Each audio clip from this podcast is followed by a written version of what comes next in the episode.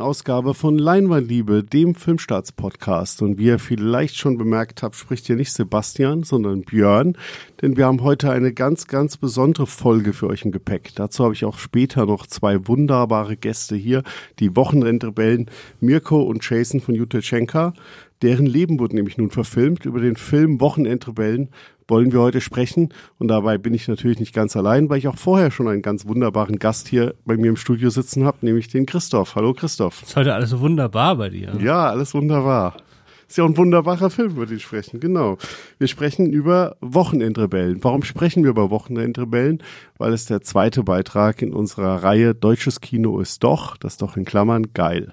Ähm, Christoph, möchtest du noch ein paar Worte zu der Reihe sagen für die Leute, die vielleicht die erste Folge verpasst haben und genau, jetzt zum ersten Mal einschalten? Genau, im letzten Monat war es ja dann Sophia, der Tod und ich, unser erster Film in dieser Reihe ähm, jetzt wirklich in 20 Sekunden und nicht äh, in fünf Minuten, wie ich letztes Mal rumgelabert habe. Ähm, wir haben einfach gemerkt, dass das deutsche Kino äh, teilweise einen schlechten Ruf hat und zwar teilweise auch sehr, sehr zu Unrecht und wir wollen da was gegen tun. Deswegen suchen wir uns jetzt einen deutschen Film pro Monat raus, den wir besonders geil finden, der uns besonders inspiriert hat, den wir spannend fanden, den wir einfach richtig gut fanden.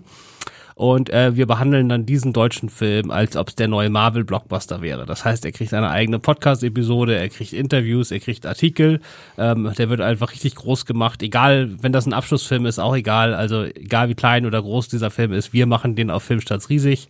Einfach, weil wir ihn geil finden. Und im zweiten Monat ist das jetzt Wochenendrebellen geworden. Genau, und das ist gar kein so ganz kleiner Film, auch ohnehin schon, ähm, inszeniert von Marc Rotemund. Ähm, den, ich glaube, du bist großer Fan auch von Marc Rotemund. Ich habe ihn auch schon ziemlich oft interviewt. Ja. Also das ist, also sozusagen sein berühmtester Film ist natürlich äh, immer noch Sophie Scholl die letzten Tage, weil er damals auch für Deutschland Oscar nominiert war als bester fremdsprachiger Film. Aber die Filme, die ich persönlich von ihm besonders liebe, sind äh, Heute bin ich blond. Das ist ein relativ trauriges Krebsdrama, aber sei es drum, das ist trotzdem ein sehr guter Film. Und ähm, einer meiner persönlichen absoluten Lieblingsfilme ist Groupies bleiben nicht zum Frühstück. Einer meiner absoluten Teenie-Romcom Berlin-Filme, die liebe ich absolut. Da mache ich schon seit zehn Jahren Werbung für, dass den jeder sehen muss. Genau, der hat ähm, Wochenendrebellen inszeniert. Drehbuch ist äh, von Richard Kropf, der vor allem an vielen Streaming-Serien wie Clio bei Netflix oder ähm, You Are Wanted bei Amazon beteiligt war. Und genau, sie erzählen ähm, die Geschichte der beiden Wochenendrebellen, ähm, Mirko und Jason von Jutechenka. Und ähm, zwar ist es so. Ähm, genau, ich, ich darf das nochmal kurz sagen. Wir haben ja, ja, gerade gesagt, wir behandeln den jetzt Film jetzt hm. wie ein Marvel-Film. Und ich fühle mich auch gerade so, als ob ich mit Julius in so einem Marvel-Podcast sitze, weil da bin ich ja auch immer so derjenige, der den Film gesehen hat und das so ein bisschen filmisch bewertet. Und äh, aber Julius ist halt der, der Mega-Nerd, der sich da, der da alles kennt und den ich immer fragen kann, wenn ich die Post-Credit-Szene nicht verstanden habe und so, solche Sachen, ne? Und äh, du bist jetzt ja quasi der, äh, der Julius der Wochenendrebellen. Der Wochenendrebellen-Nerd. Ja, dann fasst du vielleicht mal den Inhalt des Films zusammen, weil äh, du kannst dich dann ja wirklich auf das beschränken, was so im Film passiert. Wobei es bei mir deutlich länger her ist, dass ich ihn gesehen habe. Nee, genau, aber es geht, äh, Florian David Fitz spielt Mirko, ein Familienvater, der viel unterwegs ist. Der ist irgendwie so Vertreter, der muss immer so Autobahnraststätten besuchen und gucken, dass da alles äh, vernünftig läuft. Das ist sein Job. Und äh, sein Sohn äh, Jason, der ist Autist und äh, der, die sehen sich halt äh, zu wenig, um sozusagen so eine richtig tiefe Verbindung aufzubauen oder wie das sein sollte. Und dann ergibt sich der Geschichte das folgendermaßen, dass irgendwie kommen sie darauf, ich glaube durch den Opa, gespielt von Joachim Krohl, der sagt irgendwie, ja, du, du in deinem Alter jetzt musst du doch mal einen Lieblingsfußballverein haben. Und äh, das nimmt sich Jason zu Herzen und sagt, ja, aber wenn ich jetzt einen äh, Lieblingsfußballverein haben will, dann äh, muss ich schon alle gesehen haben. Ne? Also ich muss hier bei jedem einzelnen Verein der ersten zwei, drei Ligen, ersten drei Ligen, der ersten drei Film, Ligen, also mindestens einmal im Heimstadion gewesen sein, um dann beurteilen zu können, wer denn jetzt wirklich mein Verein ist. Gibt es auch feste Regeln, die du gleich nochmal aufzählen kannst, weil die weißt du auswendig, ich nicht. Ähm, aber da gibt's ganz feste Regeln, wonach er das beurteilt und er hat halt äh, als Autist da so gewisse äh, Sachen, an die er sich im Alltag halten muss, äh, damit es ihm nicht äh, irgendwie schlecht geht. Also zum Beispiel darf sich, wenn er was isst, dann darf sich auf seinem Teller nichts der Zutaten berühren und auch äh, es darf nur mit dem Zug gefahren werden, weil ihm die Umwelt sehr am Herzen liegt. Und auf jeden Fall verspricht ihm sein Vater einigermaßen leichtfertig, okay, wir machen Deal, ähm, du rastest in der Schule nicht mehr so viel aus und dafür fahre ich jedes Wochenende mit dir in ein anderes Stadion, um eins dieser Heimspiele zu sehen. Ja, und das äh, weitet sich dann aus. Und im wahren Leben ist daraus halt ein Podcast geworden. Ja, ist genau. Es hat ein Blog angefangen, dann gab es einen Podcast, dann gab es ein Buch. Ähm, der Blog hat auch unter einem Grimme Online Award gewonnen. Das Buch wurde beide wurde als äh, nominiert für das beste Fußballbuch des Jahres, hat damals skandalöserweise nicht gewonnen. Aber ähm, also da ist viel entstanden und vor allem touren sie seit Jahren auch durch Deutschland und lesen aus ihren Büchern und so, besuchen auch weiterhin ganz viele Fußballspiele. Ähm, und in dem Film ist das jetzt natürlich sehr, sehr verdichtet. Also der Jason im Film ist, ist so zehn Jahre alt und das passiert halt alles in sehr schneller Abfolge. Sie besuchen sehr, sehr viele Fußballspiele in einer Zeit, die man natürlich im realen Leben nicht geschafft hätte in ähm, so einem Zeitraum von, es, der Film verzichtet auf eine zeitliche Einordnung, aber es wäre wahrscheinlich nicht mal ein Jahr, in dem der Film jetzt spielt. In Wirklichkeit, wie gesagt, zieht sich das Projekt hin. Seit ähm, 2011, 2012 sind sie ähm, äh, ging's da los. Da war Jason auch in Wirklichkeit nur sechs und jetzt ist er volljährig und sie sind immer noch unterwegs und besuchen Fußballspiele. Und unser Podcast-Studio letzte Genau, Woche. unser Podcast-Studio. Also da kommen Sie ähm, in der zweiten Hälfte des Podcasts noch vorbei und wir sprechen ein bisschen drüber, äh, wie es denn so ist, wenn das eigene Leben verfilmt wird, ob man da ein bisschen Einfluss drauf hat, wer ihn eigentlich spielt und wie es dann ist, auch den alter Egos zu begegnen. Ähm, sehr interessantes Gespräch geworden, aber jetzt wollen wir ein bisschen erstmal auch noch drüber reden, warum wir diesen Film ausgewählt haben und warum er uns so gut gefallen hat. Was fandst du denn so richtig stark, Christoph? Ich glaube, da nehme ich jetzt viel von dir, deinem Wind aus den Segeln. Aber ähm, mir hat schon äh, gefallen, dass der deutlich ambitionierter inszeniert ist, als ich das vorab bei der Geschichte erwartet hätte. Klar ist das auch ein bisschen, äh, geht auch auf die Emotionen und gefühlig, aber es ist halt gerade vom Sounddesign und auch von manchen inszenatorischen Sachen schon so, äh, dass, dass man als äh, als, als Zuschauer schon was von dem Autismus mitbekommen wird und, und wie, welchen Einflüssen man als Autist so alltäglich ausgesetzt ist, dass man halt, äh, wenn man, also das klassische Beispiel ist ja, wenn man in einem Raum ist, wo alle reden, äh, dann äh, können wir das ganz leicht ausblenden und wir hören dann eigentlich nur noch die Stimme von demjenigen, mit dem wir gerade reden, während viele Autisten dann halt wirklich alle Gespräche auf einmal wahrnehmen oder sowas und andere Sachen bei Geräuschen. Ähm, und da hat sich Marc Rotemund richtig ins Zeug gelegt, zusammen mit seinen Sounddesignern, um das auch so rüberzubringen. Ja, also das finde ich auch richtig, richtig stark, dieses ähm, stetige Gefühl. Also man wird ja immer wieder in die Perspektive von Jason reinversetzt und hat dann dieses Gefühl der Überwältigung einfach. Und das ist, glaube ich, auch ganz, ganz wichtig, weil ähm, also mir ging es so und ich denke den meisten Menschen da draußen, die dann ins Kino gehen, dass du jetzt eher keine Vorstellung davon hast, wie es sich für einen Autisten anfühlen muss.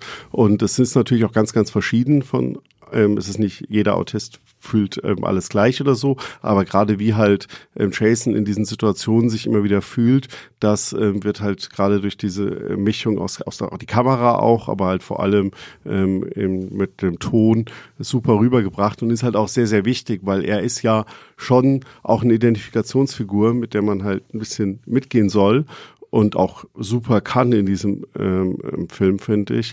Und das natürlich ähm, schwierig ist, wenn du jetzt die denken würdest, warum rastet er jetzt schon wieder aus? Aber du kannst es halt voll gut nachvollziehen, warum er jetzt sauer und wütend wird und an seine Grenzen gebracht wird, weil du es halt mit ihm gemeinsam durchlebst in diesem Film. Genau, du musst einfach einmal akzeptieren. Am Anfang werden diese Regeln aufgestellt und man muss halt dann einfach akzeptieren, dass äh, für ihn das einfach, dass die unverhandelbar sind, äh, weil sonst, damit, sonst kommt er damit nicht klar. Und es gibt ja dann die ganz besonders eindringlichen Momente, in denen sich auf einmal die Regeln äh, widersprechen und es mhm. eigentlich keine Lösung mehr gibt. Und dann ist halt, dann, dann kocht's halt richtig hoch. Und das sind Momente, in denen man dann sehr gut mitfühlen kann. Also die, die, die krasseste Szene ist halt in, während einer ECE-Fahrt. Er hat halt die Regel, dass sich sein Essen oder die Soße darf die Nudeln nicht berühren. Und dann tut sie es halt doch aber gleichzeitig hat er die Regel wegen seinem, dass er halt so, so sehr für die Umwelt eintritt und da auch viele Regeln hat, dass Essen auf keinen Fall weggeschmissen werden darf. Äh, und er hat die Regel, dass er sein Essen mit niemandem teilt. Das heißt, was willst du jetzt machen? Du kannst es nicht mehr essen, weil die Soße die Nudeln berührt hat. Du kannst es nicht wegschmeißen. Der Vater kann nicht sagen, komm, ich esse die drei Nudeln, die an der Soße dran sind, weil er das Essen nicht teilt. Es gibt einfach für ihn in diesem Moment keine Lösung. Also kocht der Vulkan richtig hoch. Ja, Genau, das ist also das ist eine sehr eindringliche Szene, die übrigens auch ähm, aus dem ähm, realen Leben gegriffen ist. Also die gibt es auch ähm, ähm, so im Buch ähm, diese ähm, Geschichte, die ihnen wirklich äh, passiert ist.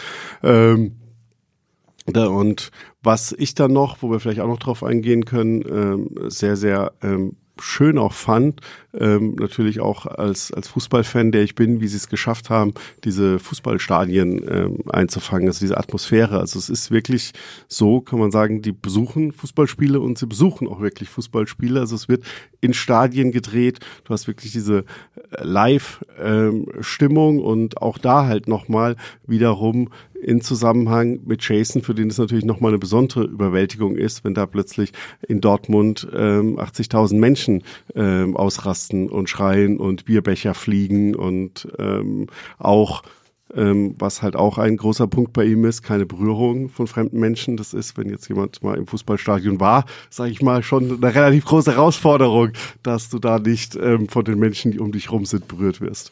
Ja, genau. Also das kocht hier gerade bei Björn so ein bisschen wieder die Fußballleidenschaft ja. hoch. Ich habe ja Björn über die letzten Jahre da äh, beobachtet. Also als großer Bayern-Fan, das wurde immer weniger. Da sehe ich momentan nur noch so ein ganz deines Licht. Also früher hat er da war da bei jedem Spiel hier immer, wo kann ich das in der Kneipe gucken? Da merke ich eigentlich gar nichts mehr. Über die Nationalmannschaft brauchen wir nicht reden. Also wenn ich dich noch über Fußball reden höre, dann eigentlich immer über die Wochenendrebellen. Also wie lange verfolgst du die jetzt schon und was hörst du alles? Was liest du alles? Nee, also ich hab, ich bin glaube auf sie aufmerksam geworden selbst ähm, so 2016, 2017 rum. Das war dann kurz bevor ähm, es dann so losging mit diesen ähm, renommierten Preisen und kurz bevor das Buch auch erschien. Das Buch kam, glaube ich, 2017 raus. Also ich war schon so, da war ich schon vielleicht ein halbes Jahr, Jahr, ähm, habe ich angefangen, den Blog damals hauptsächlich zu lesen. Ähm, zwischendrin habe ich dann mal, also sie haben auch ganz viele Sachen, die auch mittlerweile weg von Fußball sind. Also haben wir schon gesagt, ähm, Jason engagiert sich ähm, sehr für die Umwelt. Da haben sie, sie haben auch, was ich super interessant finde, was sie viel machen ihren Podcasts, Einblick in ihr Familienleben. Das klingt im Film auch ein bisschen an. Ähm, die Familienvereinbarung, wer die Wochenendrebellen kennt, ähm, kennt dieses Wort sehr gut. Die hängt hier im Film dann schön an der, an der Kühlschranktür ist es, glaube ich, ähm, wo sie halt so bestimmte gemeinsame Regeln für die Familie aufgestellt haben. Die sind immer ein großes Thema im Podcast, ähm, weil sie sie die auch regelmäßig aktualisieren und da auch einen Familienvorsitzenden wählen und so Sachen. Ähm, das ist dann halt, ähm, und was im Film auch anklingt, eine wichtige Rolle spielt, ist, dass ähm, Jason ähm, auch ähm, forscht ähm, zur Chaostheorie. Ähm, der hat auch ein Buch geschrieben vor ein paar Jahren, ähm, ähm, Traumschiff Erde, das T vom Traumschiff in Klammern, das so ein bisschen wie bei unserem deutsches Kino ist. Doch geil, ähm, also dass es man auch als Raumschiff Erde lesen kann. Ähm, ähm, wo er dann halt, also völlig losgelöst von Fußball, wo es halt um seine wissenschaftlichen Arbeiten geht, die auch im Blog eine große Rolle spielen. Und ich finde das, ähm, fand das halt immer unglaublich faszinierend. Ich fand die Sachen immer, den äh, zuzuhören angenehm. Auch nachher hier beim Interview wird ihr das merken. Ähm, das Lesen, ich habe jetzt bei weitem nicht alles verfolgt, weil es so viel ist. Und es gibt auch mal Monate, wo ich nicht in die Podcast-Folgen reinhöre, weil ich keine Zeit habe. Ähm, oder was anderes ähm, gerade höre, aber immer wieder. Ähm, genau, und habe diesen Weg halt schon verfolgt. Und das Lustige ist, schon damals, als ich das erste Mal davon gehört habe, ich glaube, das war sogar in dem Zusammenhang, dass es da schon halt Nachrichten gab, oh, das Leben wird verfilmt. Und ich dann, okay, was ist das? Ähm, und das hat jetzt wirklich ähm, dann ja, sieben, sechs, sieben Jahre oder so ähm, gedauert, bis das ähm, war. Ich glaube, es war ein bisschen später, kurz später mit dem Leben verfilmt, aber es ist, glaube ich, schon wirklich seit 2017 oder so, dass das ähm, dass das im Gespräch ist und hat halt jetzt auch lang gedauert, weil auch, glaube ich, das gar nicht so einfach ist. Also man hat einmal dieses, dass sich die echte Geschichte von ihnen seit zwölf Jahren entwickelt. Das muss natürlich gucken, wie verdichtet das ist. Und dann, wie ähm, stelle ich das gerade, wenn ich das so verdichte, noch irgendwie da, dass sie auch damit leben können. Da werden wir später nachher auch ein bisschen drüber sprechen, weil es ihnen auch schon sehr wichtig war und das natürlich auch zu Recht bei ihrer Geschichte, dass auch das Thema Autismus halt jetzt nicht ähm, so für den schnellen Gag und oberflächlich dargestellt wird und vielleicht nicht so, also klingt im Film, wird es auch kurz erwähnt, ähm, das große Hollywood-Beispiel ist ja Rain Man, was aber ein sehr, sehr ähm, kleinen Blick auf eine ganz spezielle Form von Autismus wirft und das wollten sie halt natürlich unbedingt nicht haben. Ich finde auch, das ist ihnen gelungen. Ja. Ich hatte in manchen Szenen, wenn so äh, sagen wir mal, wenn sich die normalen Leute, denen sie begegnen, daneben benehmen, mhm. dann ist es manchmal ein bisschen verdichtet, weil man dann merkt, dass sich da eine Person dermaßen daneben, die steht jetzt stellvertretend für alles, was halt so den ganzen Tag an doofen Sachen gesagt wird. Ja. So, aber so aus seiner Perspektive raus finde ich schon sehr, sehr differenziert und äh, schon eine Menge, was da drin steckt an Sachen. Mhm. Ich habe ja zum ersten Mal mit dem in den Podcast reingehört letzte Woche, äh, als du mir erzählt hast, weil das ist ja hier alles durcheinander. Wie gesagt, das Interview ist schon vor zwei Wochen aufgenommen worden. Und weil die ja einen Podcast machen, wo sie jede Woche so erzählen, was sie gemacht haben, haben die in ihrem Podcast schon darüber geredet, dass sie bei uns im Studio waren zum ja. Interview. Haben sie dich einfach zum Chefredakteur gemacht, habe ich meinen Job verloren. Ja. Ähm, aber abgesehen davon, äh, ja, waren sie von dem Interview, das ich auch noch nicht gehört habe, das werde ich mir jetzt auch erstmal anhören, ähm, sehr begeistert und haben gesagt, endlich mal jemand, der, der kluge Fragen stellt, Björn. Was sagst du dazu? Ja, nicht, nicht endlich mal. Sie haben, glaube ich, schon sehr viel und sehr oft kluge Fragen gestellt bekommen und waren auch in anderen Podcasts. Aber ja, ja, äh, nee, das ist auch, glaube ich, immer von Vorteilen, deswegen machen wir das ja auch bei deutsches Kino, ähm, ist doch geil, wenn man halt einfach den, den Film ähm, schon mal super findet, dann macht es auch äh, ist es viel einfacher, für dich mal kluge Fragen zu stellen. ähm, und ähm, ansonsten kann man auch kluge Fragen ja, stellen. Da ist dann nur die Frage, ob das Gegenüber die so gerne hört. Ja, das ist genau. Das ist dann immer die andere Frage. Und hier ist es natürlich einfach, wenn ähm, man sagt, ich finde das, was die machen, einfach super. Also wir haben jetzt hier nur sehr an der Oberfläche gekratzt. Ähm, auch ihr gesellschaftliches Engagement. Sie haben schon äh, wirklich, äh, ich glaube, über 50.000 Euro mittlerweile für die Neven Subotic Stiftung gesammelt, die ähm, Trinkwasser äh, in Afrika, also Brunnen ähm, mit, für Trinkwasserversorgung in Afrika eintritt und so Sachen. Es ist halt schon ähm, sehr, sehr cool, was sie machen. Und ich finde das auch wiederum schön, dass dieser Film auch immer so, so, so Facetten davon ähm, rüberbringt, dass da halt man ähm, schon ähm, auch mitbekommt, dass es nicht nur um ich bereise jetzt Fußball, wir bereisen jetzt Fußballspiele geht, sondern auch da klingt das ja schon an, ein bisschen äh, bessere äh, Eintritt für eine best, bisschen bessere Welt und sowas. Ähm, und ich finde auch gerade deswegen den, aber nicht nur deswegen, sondern allgemein den Film auch super für alle, die da draußen jetzt vielleicht sitzen und sagen, ich habe eigentlich mit Fußball überhaupt nichts am Hut, weil es ja trotzdem im Kern dann erstmal eine äh, berührende Vater-Sohn-Geschichte auch ist oder allgemein Familiengeschichte, wie die Leute sich ähm, näher kommen und auch der Vater, der von Florian David Fitz auch wirklich ähm, toll gespielt wird, ähm, anfängt seinen Sohn zu verstehen und dass das jetzt halt rund um Fußballspiele passiert, könnte auch was komplett anderes sein. Ja, ich habe schon cool gefunden. Es ist noch ja, so ein ja, kleines Extra. Hm. Ansonsten, also von der Idee her könnten das genauso gut Konzerte sein, weil es geht ja vor allen Dingen äh, nicht um das, wie die spielen, sondern mhm. das kannst du ja noch mal kurz erzählen. Was sind denn seine Regeln, worauf er achtet, als er den Fußballverein sucht. Zumindest so zwei, drei davon, damit ja, man vielleicht mal eine Vorstellung hat. Ja, das ist klar, das ist vielleicht ganz gut. Also in, in, Wirklichkeit entwickeln diese Regeln sich auch weiter oder haben sich auch über die Zeit weiterentwickelt. Ähm, ein paar sehr prägnante kommen halt in diesem Film auch vor.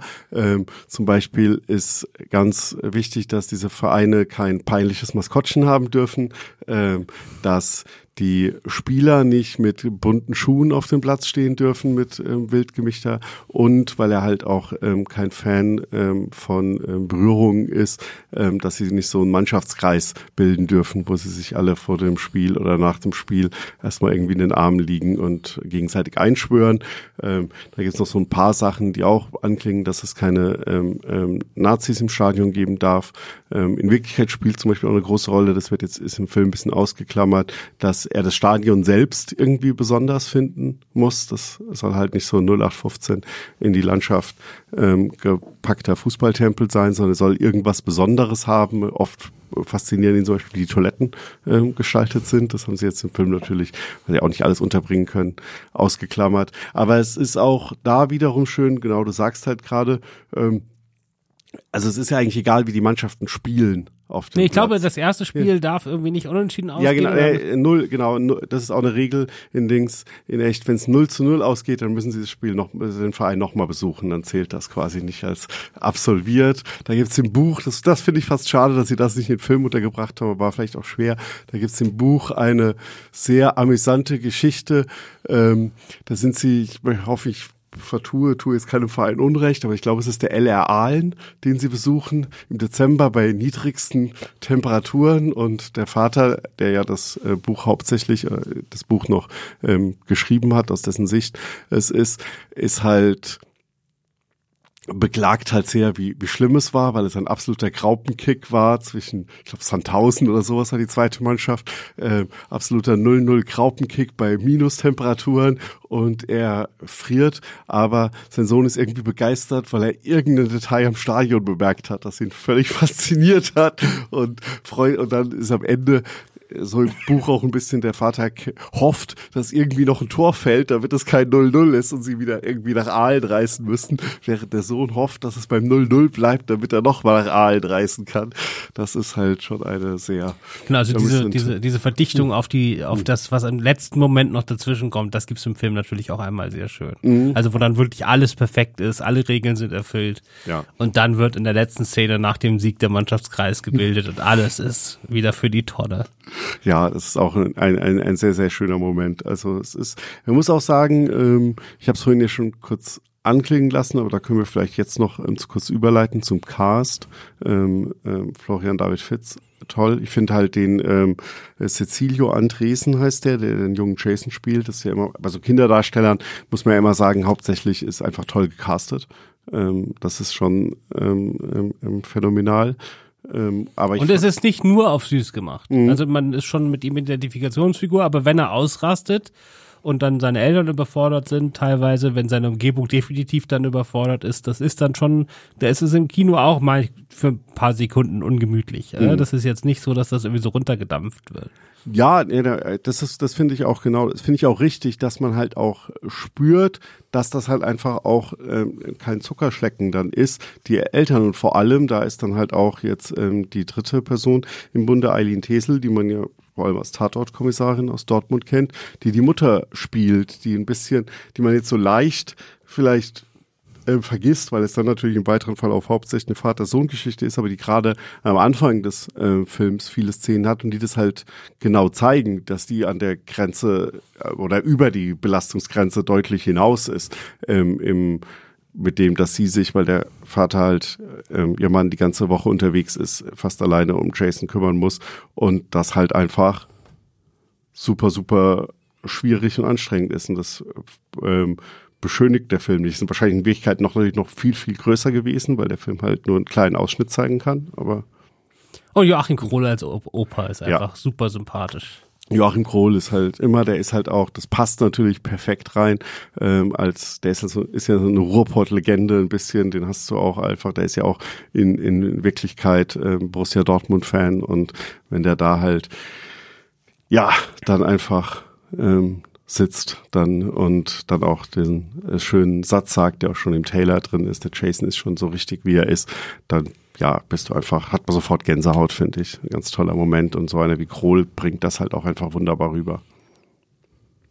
Super, dann würde ich sagen, wir geben noch mal den Tipp, guckt euch den an. Also das ist ein schöner Familienfilm, das ist einfach ein Film, mit dem man eine gute Zeit haben kann und trotzdem auch ein bisschen tiefer, tiefer hat. Fußballfans eh Pflichtprogramm, weil wer will jetzt aktuell noch die Bundesliga? Na gut, wir haben jetzt immerhin den neuen Bayern-Stürmer, ne? Aber wer will ansonsten noch die Bundesliga gucken und Nationalmannschaft eh nicht? Also ähm, dementsprechend guckt das hier. Und dann würde ich sagen, übergeben wir an die äh, an dich und die echten Wochenendrebellen. Genau. Ja, dann freue ich mich jetzt hier bei uns im Podcast-Studio äh, Jason und Mirko von Jutachenka begrüßen zu dürfen, die beiden echten Wochenendrebellen, die die Vorlage für den Film bieten. Hallo. Hallo. Hallo. Vielen Dank, dass wir hier sein dürfen. Ja, sehr, sehr gern. Schön, dass ihr gekommen seid. Und vor allem möchte ich am Anfang wissen, als diese Reise 2011, 2012 für euch begann, habt ihr gedacht, dass ihr jemals auch über einen Kinofilm reden werdet? Ja. also jetzt nicht so konkret. Ähm, ich hatte jetzt noch nicht alle Details im Kopf, aber ich habe schon, also ich habe abgesehen, dass das was Größeres wird. Und irgendwie ist es ja auch schon irgendwie Filmmaterial, würde ich sagen. Hm.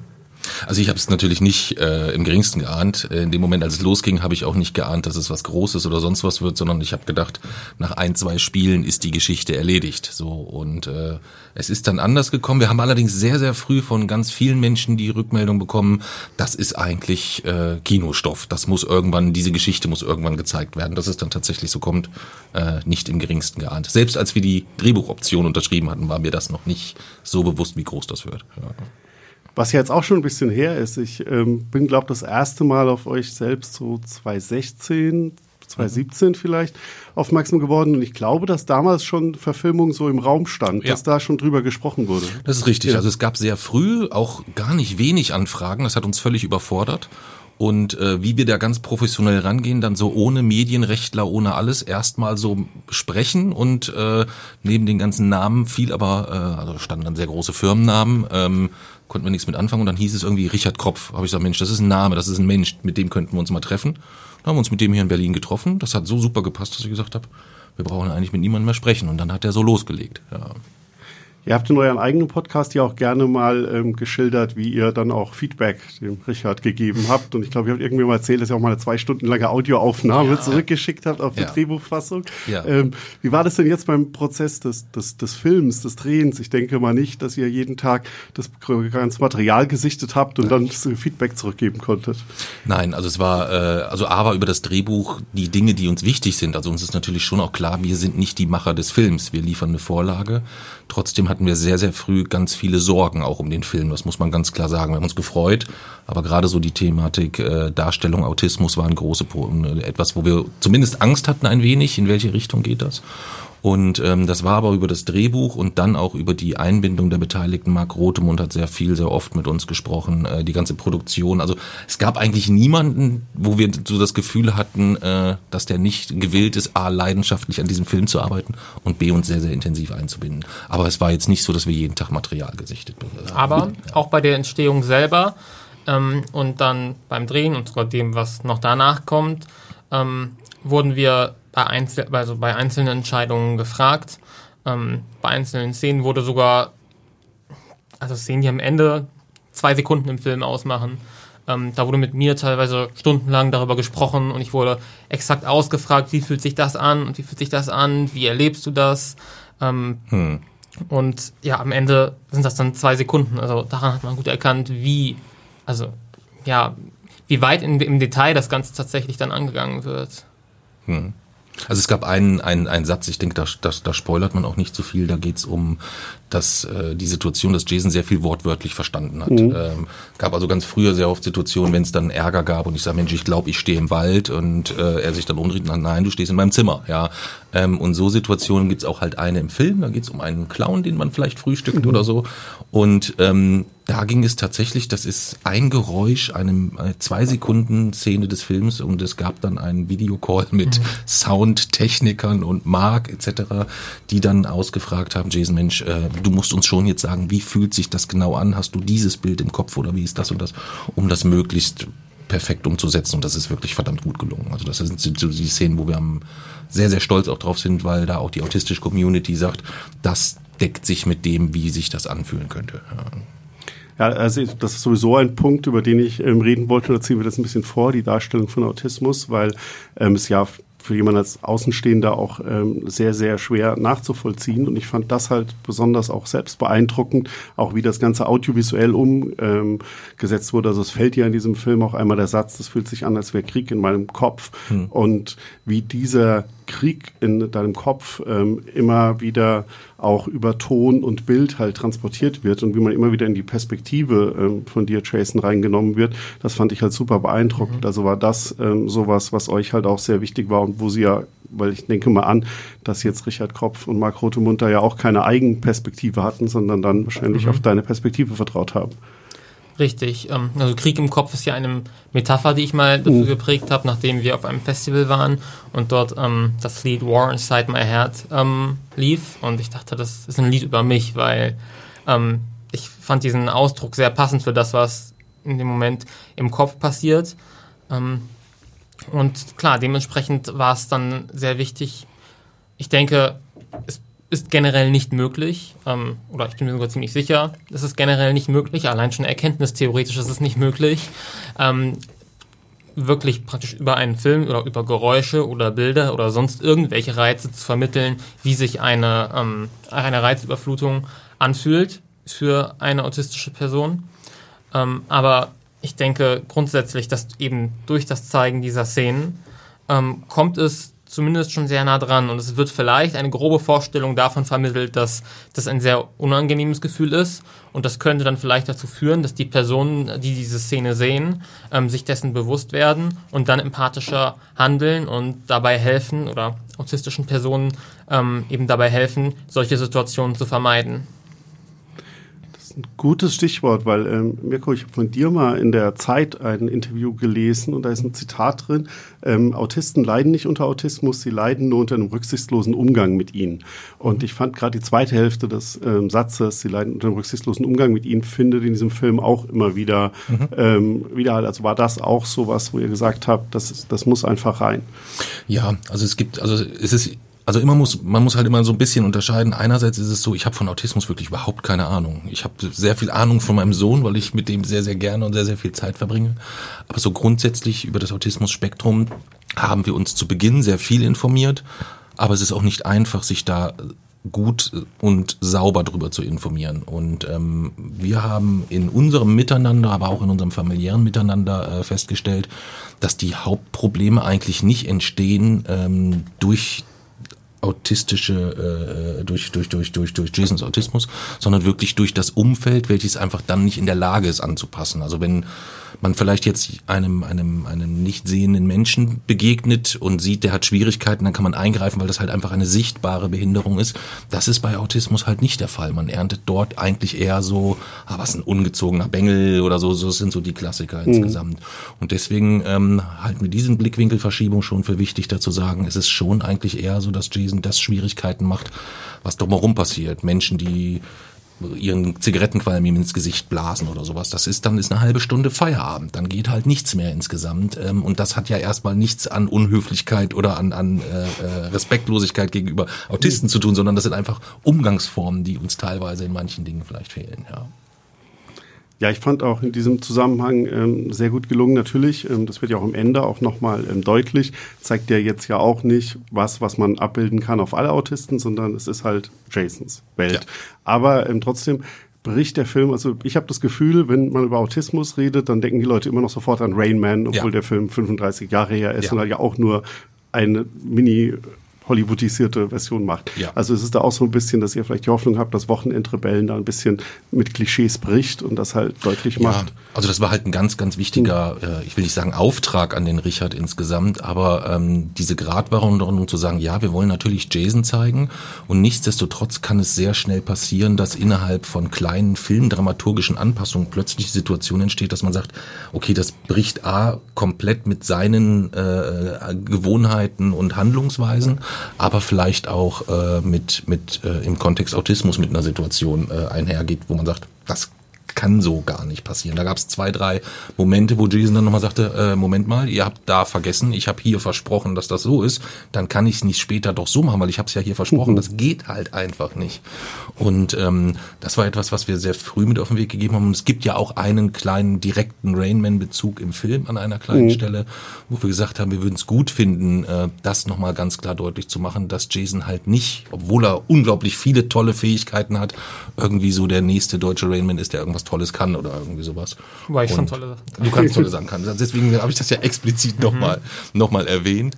Aber äh, es ist halt nicht so, dass das ähm, klassisch zum autistischen Spektrum gehört, dass jeder von denen erstmal ein Genie sein muss oder irgendwie sowas. Ganz im Gegenteil, es gibt da ganz, ganz äh, enorme Vielfalt, wie auch in jedem äh, bei NTs auch. Ja. Die Verantwortung wird halt, die Verantwortung dafür, ähm, bei Autismus keinen Unsinn darzustellen, wird halt auch dadurch noch größer, dass ihr wirklich, also die wenigsten überhaupt in irgendeiner Form nachkommen. Also ähm, wenn man sich auf die Recherche begibt bezüglich Autismus, dann sieht man nur selbst in Quellen, wo man eigentlich sich relativ sicher ist, ja, also da, da müssen ja korrekte Fakten stehen. Also Spektrum der Wissenschaft hat neulich irgendwas geschrieben von ähm, Autismus anhand von Gesichtsform und Gesicht, also zu erkennen. Das ist äh, absolut pseudowissenschaftlicher Quatsch und das ist von einer, also von Seiten, wo man eigentlich die eine so große Verantwortung haben, weil ihnen ein so großes Vertrauen und eine vermeintliche Expertise hinterkommt. Und es gibt dort einfach im Bereich Autismus wirklich viele ähm, Verbände, wo meiner Ansicht nach ähm,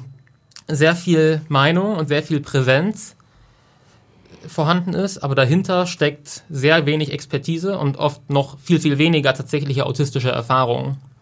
Hm.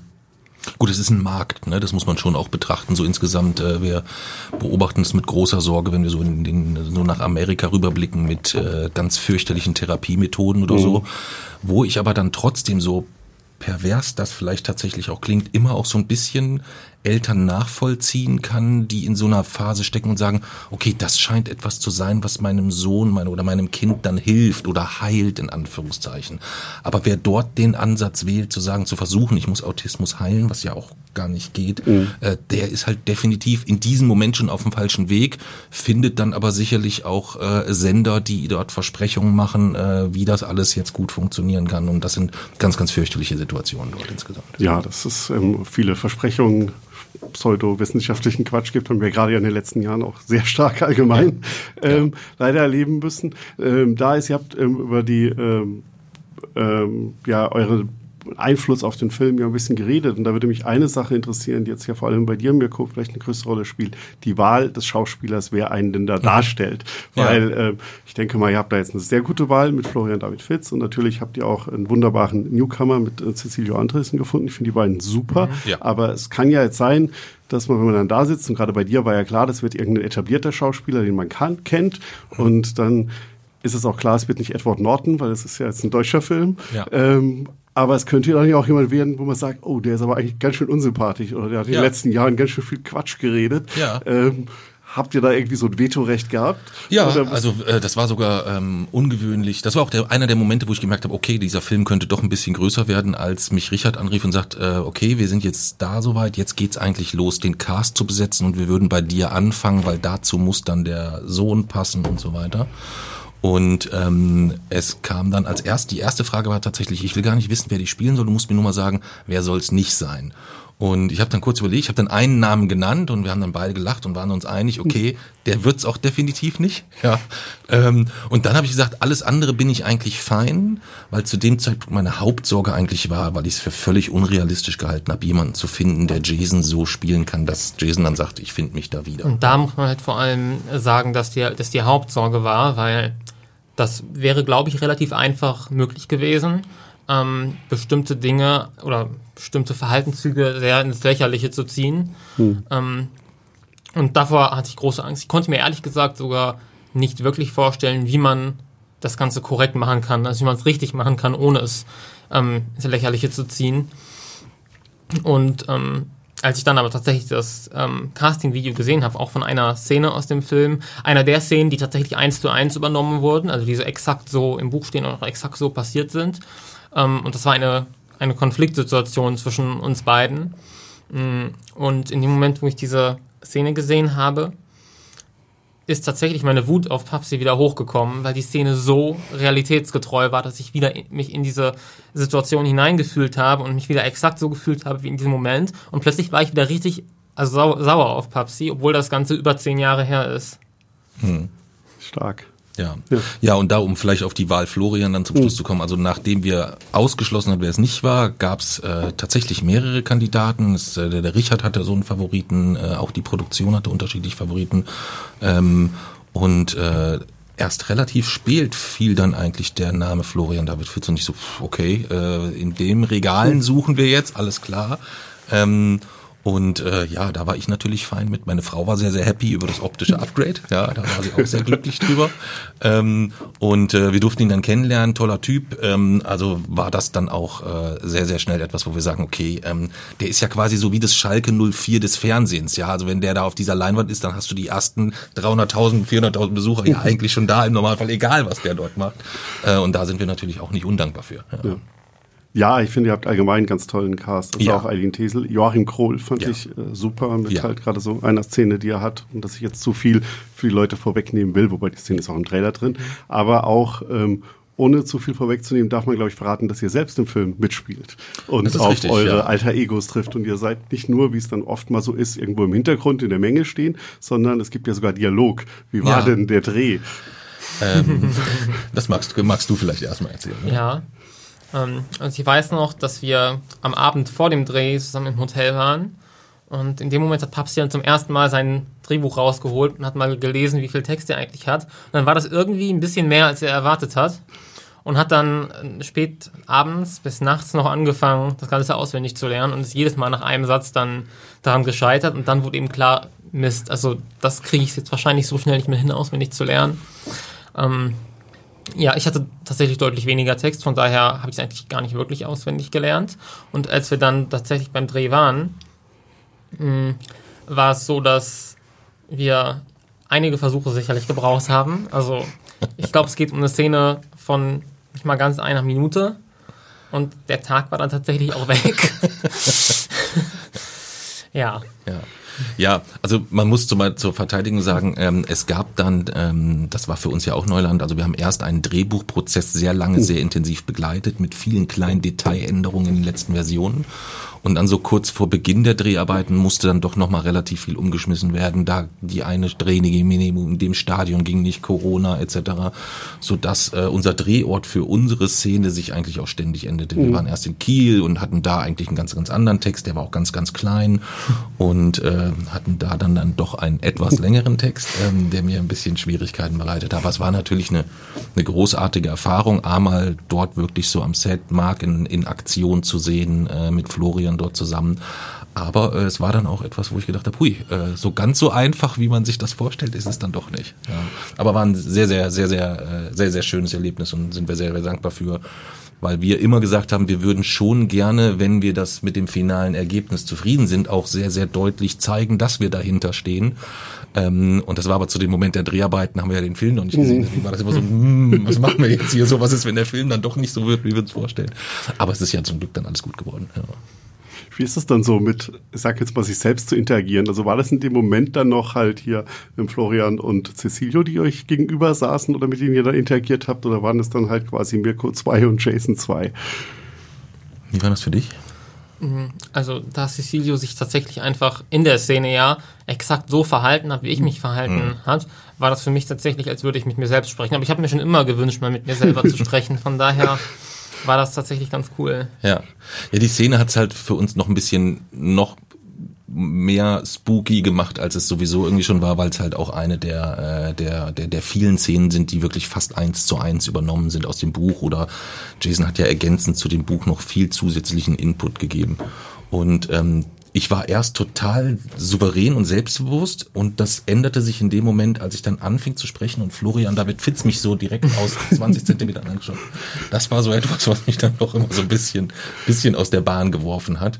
Äh, aber ansonsten habe ich versucht, hochkonzentriert zu sein, aber es war natürlich schon äh, auch so, wenn die Menschen drumherum dann das so, äh, so auf euch zukommen und sagen, hey, schönes Buch und schön, dass wir da sein können. Das war einfach alles sehr, sehr emotional und dadurch ein bisschen schwieriger, ja. Äh, jetzt hast, ihr habt vorhin schon die Musik angesprochen und den Song Boy Inside My Head, der kommt ja auch im Film vor. Mhm. Und allgemein, ihr seid ja auch ähm, Musik interessiert. Mhm. Ähm, und ähm, wie war das dann mit dem Soundtrack? War da auch so ein bisschen, dass darauf geachtet wurde, dass da Lieder sind, die auch zu euch passen, aus eurem musikalischen Umfeld oder Vorlieben stammen?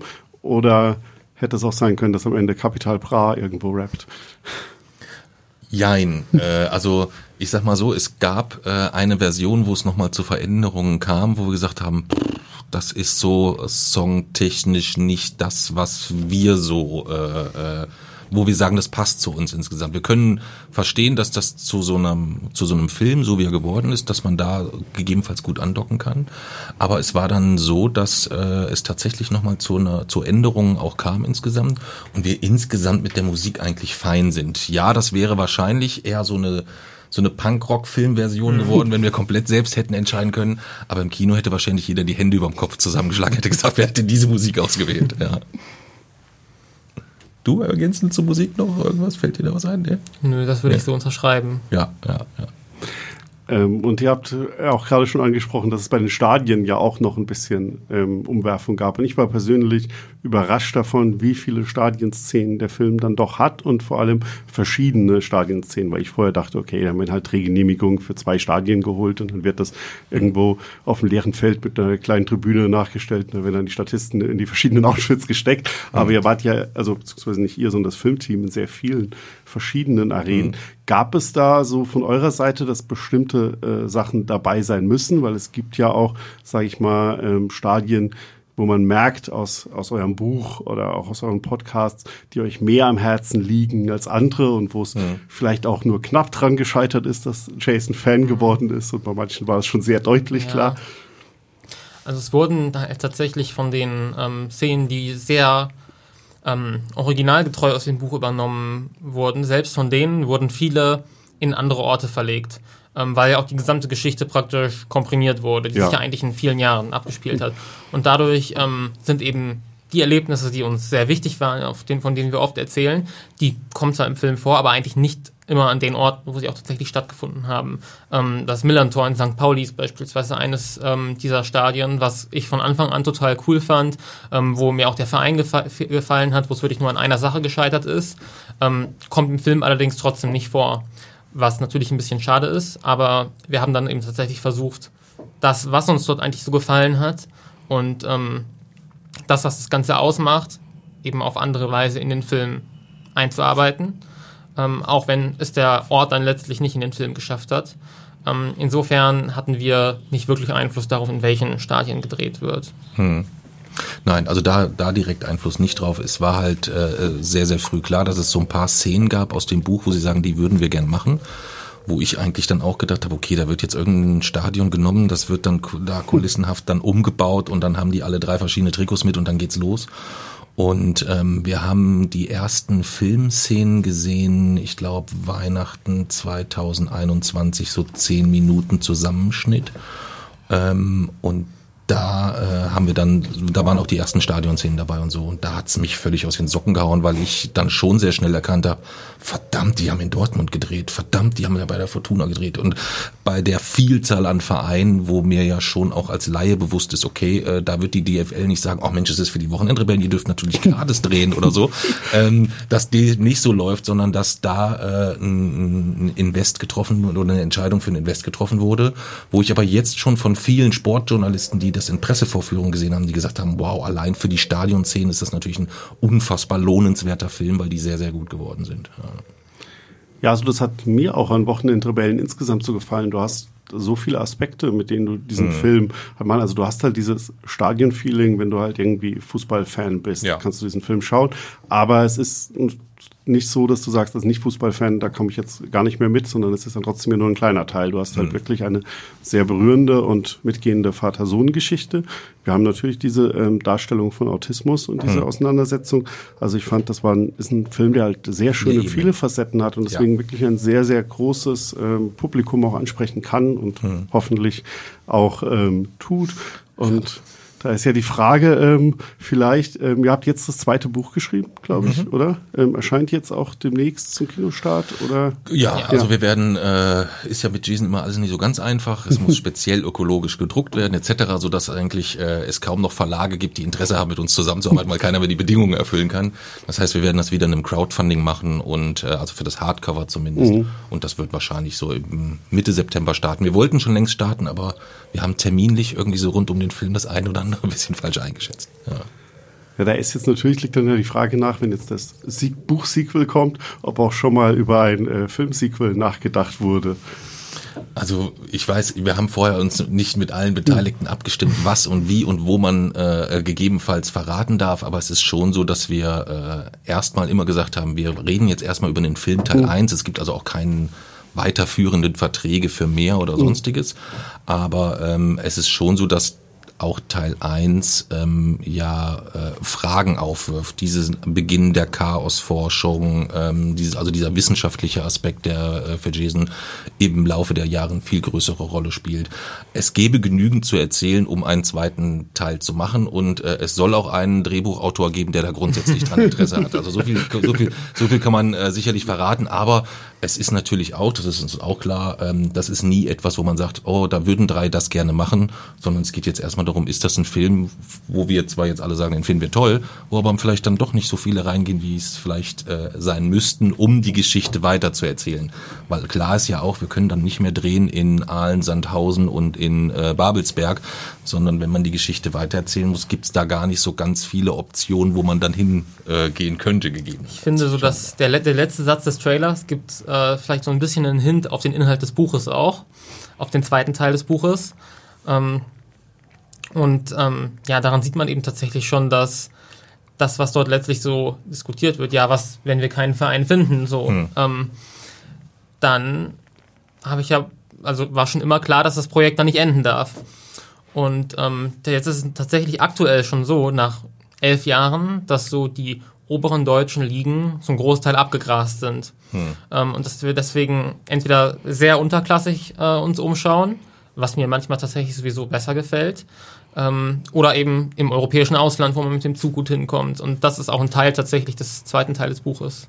Ja, wobei man eben auch sagen muss, im, also das, das, das zweite Buch heißt Chaos auf Augen wird 73 Kapitel haben, mhm. äh, weil es müssen 73 sein, das war sehr früh festgelegt.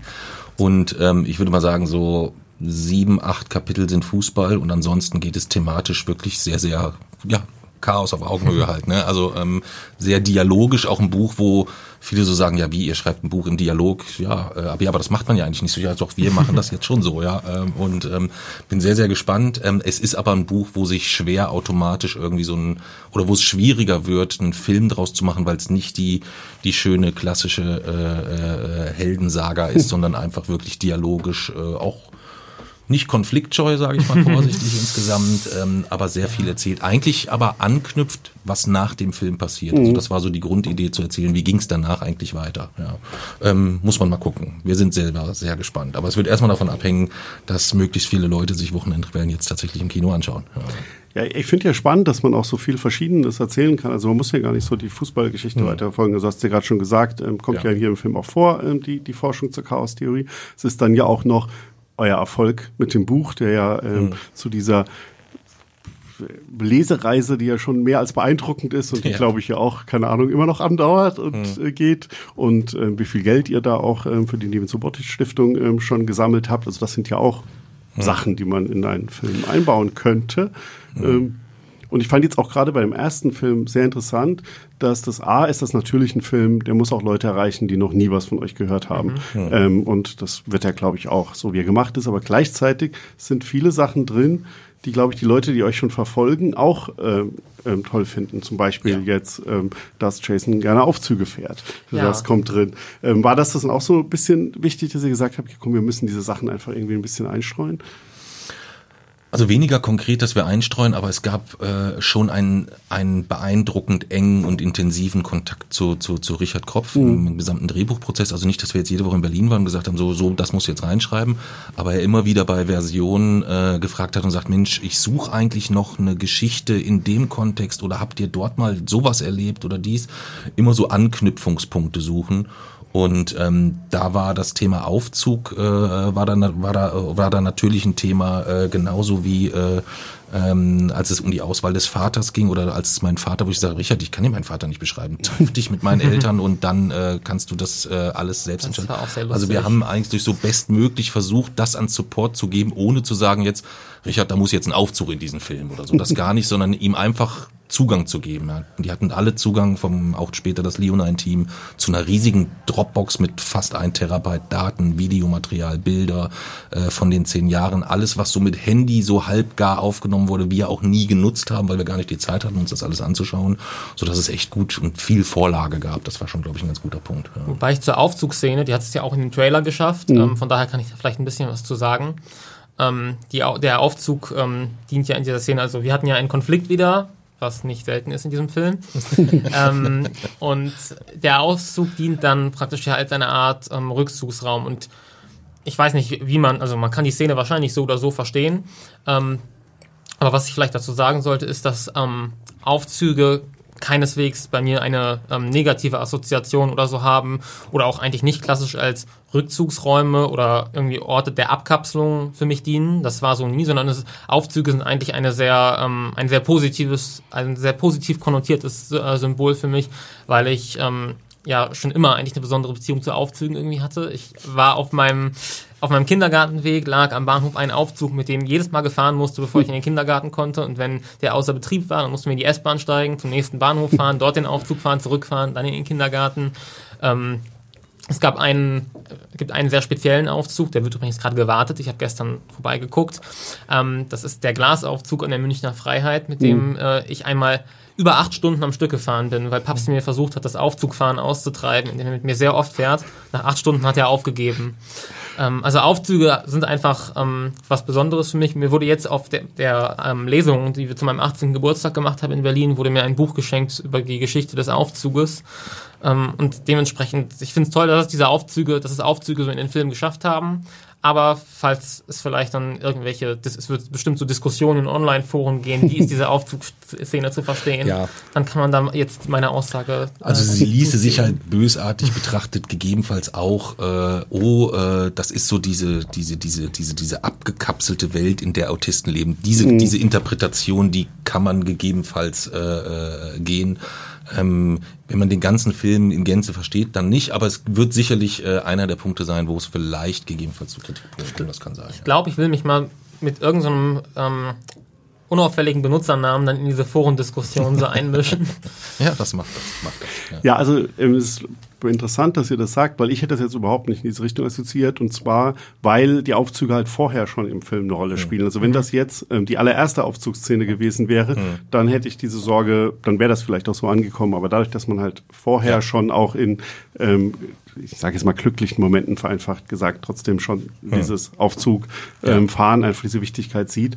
Deswegen habe ich das jetzt gar nicht in diese Richtung gesehen. Okay. Aber klar, es ist immer so, wenn Leute, wenn sobald der Film draußen ist, dann wird ja. das die, man kennt die Internetforen. Äh, das ist vielleicht ein ganz guter Stichpunkt für den so letzten Punkt mal weg von eurem Film. Ich weiß ja, dass ihr auch ähm, durchaus filminteressiert seid und euren Podcasts ja auch immer mal wieder Filme besprochen habt und mhm. euch ähm, vorgeknüpft habt. Was sind denn so eure Lieblingsfilme? Würde mich da mal interessieren. Also, was jetzt mein absoluter Lieblingsfilm ist, ist ja jetzt natürlich klar. ähm, ansonsten, ähm, ich mag viele Filme von Tarantino. Mhm. Ähm, wir waren jetzt tatsächlich ähm, als wir in München waren, im Kino, wo auch die ähm, Premiere von Wochenendrebellen stattfinden mhm. wird, in Matesa, haben dort den neuen Barbie-Film geschaut. Den fand ich auch sehr cool, um ehrlich zu sein. Ja, ähm, ja ich habe einfach allgemein, glaube ich, einen Fable für sehr skurrile Filme, ähm, wo man sich manchmal denkt, so, PTF, was ist, was ist jetzt passiert? Ähm, Deswegen sind sicherlich viele meiner Lieblingsfilme so Tarantino. Ich mag Matrix, zumindest den ersten. Ich habe den zweiten und dritten nie geschaut, weil Fafsi gesagt hat, dann zerstört mir, zerstören sie mir den ersten. Gibt mittlerweile sogar den vierten. ja. ja. Den habe ich zum Glück auch nicht gesehen. Ja, ja ich denke, das ist so mein Filmgeschmack. Ja, das deckt sich eigentlich so ein bisschen, würde ich sagen. Ich glaube, da sind wir äh, relativ nah dran gekommen. Also so Tarantino kann ich alles auch mehrfach gerne täglich äh, schauen, wenn die, wenn es die Zeit hergibt, gegebenenfalls. Ich kann mich aber auch für einen total guten animierten Film äh, begeistern, mhm. wenn der wirklich äh, so richtig familiengerecht gemacht ist mit allem drum und dran mit der Tochter kann ich auch richtig gut mitleben. Aber natürlich ist es so, dass ich spätestens ab dem 28. September, genau wie Jason, einen absoluten Lieblingsfilm habe und äh, alles andere, Christopher Nolan, Tarantino, es tut mir leid, aber äh, auf Plätze zwei und weiter verdrängt werden. Das ist, das ist völlig verständlich. Ja. Ähm, ja, zum Abschluss würde ich euch noch die Chance geben, einfach ähm, den Leuten noch zu sagen, was sie vielleicht eurer Meinung nach ähm, von dem Film oder auch eurer Geschichte mitnehmen sollten. Ähm, ich würde sagen, wenn ein einziger Satz hängen bleiben soll, wenn ihr aus dem Kino geht und ihr könnt euch nur einen Satz wirklich merken, einer soll hängen bleiben, dann soll es der sein, den ähm, Joachim Krohl, also mein Opa, zu mir hier auf der Couch gesagt hat, der es auch in den Trailer geschafft hat. Der Jason ist schon gut, so wie er ist. Mhm. Und ich finde, dieser Satz beschreibt den Film sehr gut ähm, und fasst es eigentlich perfekt zusammen. Diese Irrlehre, die sich durch die Geschichte zieht und die so viel Leid verursacht hat, dass man Autismus irgendwie heilen kann oder muss oder dass es eine Art Störung ist. Ähm, ich glaube, wer den Film wirklich verstanden hat und wer ähm, dort aufmerksam schaut, ähm, dem wird sie eigentlich widerlegt. Und deswegen würde ich mir wünschen, dass dieser Satz sehr viel Aufmerksamkeit erhält. Mhm. Ich würde mir wünschen, dass äh, jeder einen, äh, ein, ein, ein, ein Auge auf Eileen Tetzel wirft als Fatimir. Denn äh, es ist im Film gelungen, aber es ist natürlich schon so, dass die Grundgeschichte dann doch irgendwie die, die, die zwei weißen Dudes sind, die irgendwie eine coole Zeit haben und alles easy und alles toll, äh, während es in der Realität und im Film kommt es ja auch ganz gut rüber, schon so ist, dass die harte Zeit, die richtig harte Zeit immer die Mami zu lösen hatte, was den komplett Paket an Care-Arbeit und Mental Load angeht, über auch einen sehr, sehr langen Zeitraum. Und dass das vielleicht etwas ist, wenn man dann noch bedenkt, okay, ähm, davon gibt's viele Mamis und auch viele Papis und dann zum Teil auch Alleinerziehende und in anderen Situationen. Da kommen wir schon aus einer recht privilegierten Situation. Wir haben jetzt kein Reichtum oder sonstiges, aber ähm, ich habe da schon das riesige Glück, äh, eine, eine Frau zu haben, die dort an Leidenschaft und Einsatz gezeigt hat, ohne die wäre das alles so auch in der Form gar nicht möglich gewesen. Das heißt, neben dem äh, neben den Damen, die sicherlich auf Florian äh, sehr, sehr achten werden, äh, immer so ein bisschen die, die Rolle der Mama im Auge behalten, äh, die Eileen Tetzel ganz, ganz fantastisch spielt. Ähm, und ähm, wo sich meine Frau auch sehr wiederfindet. Ja, äh, ich, die erste Szene, als ich die erste Szene von einigen gesehen habe, habe ich gesagt, uiuiui, die sieht aber fettig aus, ähm, weil die die zerzausten Haare und so weiter. Und meine Frau schaute mich dann nur so von der Seite und sagt, ja, so sah ich auch aus jeden Tag. Das hast du vielleicht verdrängt insgesamt. Also das würde ich mir wünschen, dass man diesen Blickwinkel nie vergisst. Ja. Das ist ein sehr schönes Schlusswort. Ähm, ich danke euch vielmals, dass ihr euch die Zeit genommen habt, hier sehr, mit sehr gerne. Äh, mir über euren tollen Film zu sprechen oder den tollen Film, der aus eurer Geschichte entstanden ist. Ähm, Wochenendrebellen gibt's ab 28. September im Kino. Ähm, ich danke auch allen, die hier draußen zugehört habt. Falls ihr uns ähm, Feedback schreiben wollt zu dieser Folge oder allgemein an leinwandliebe.filmstarts.de und dann hören wir uns beim nächsten Mal. Tschüss.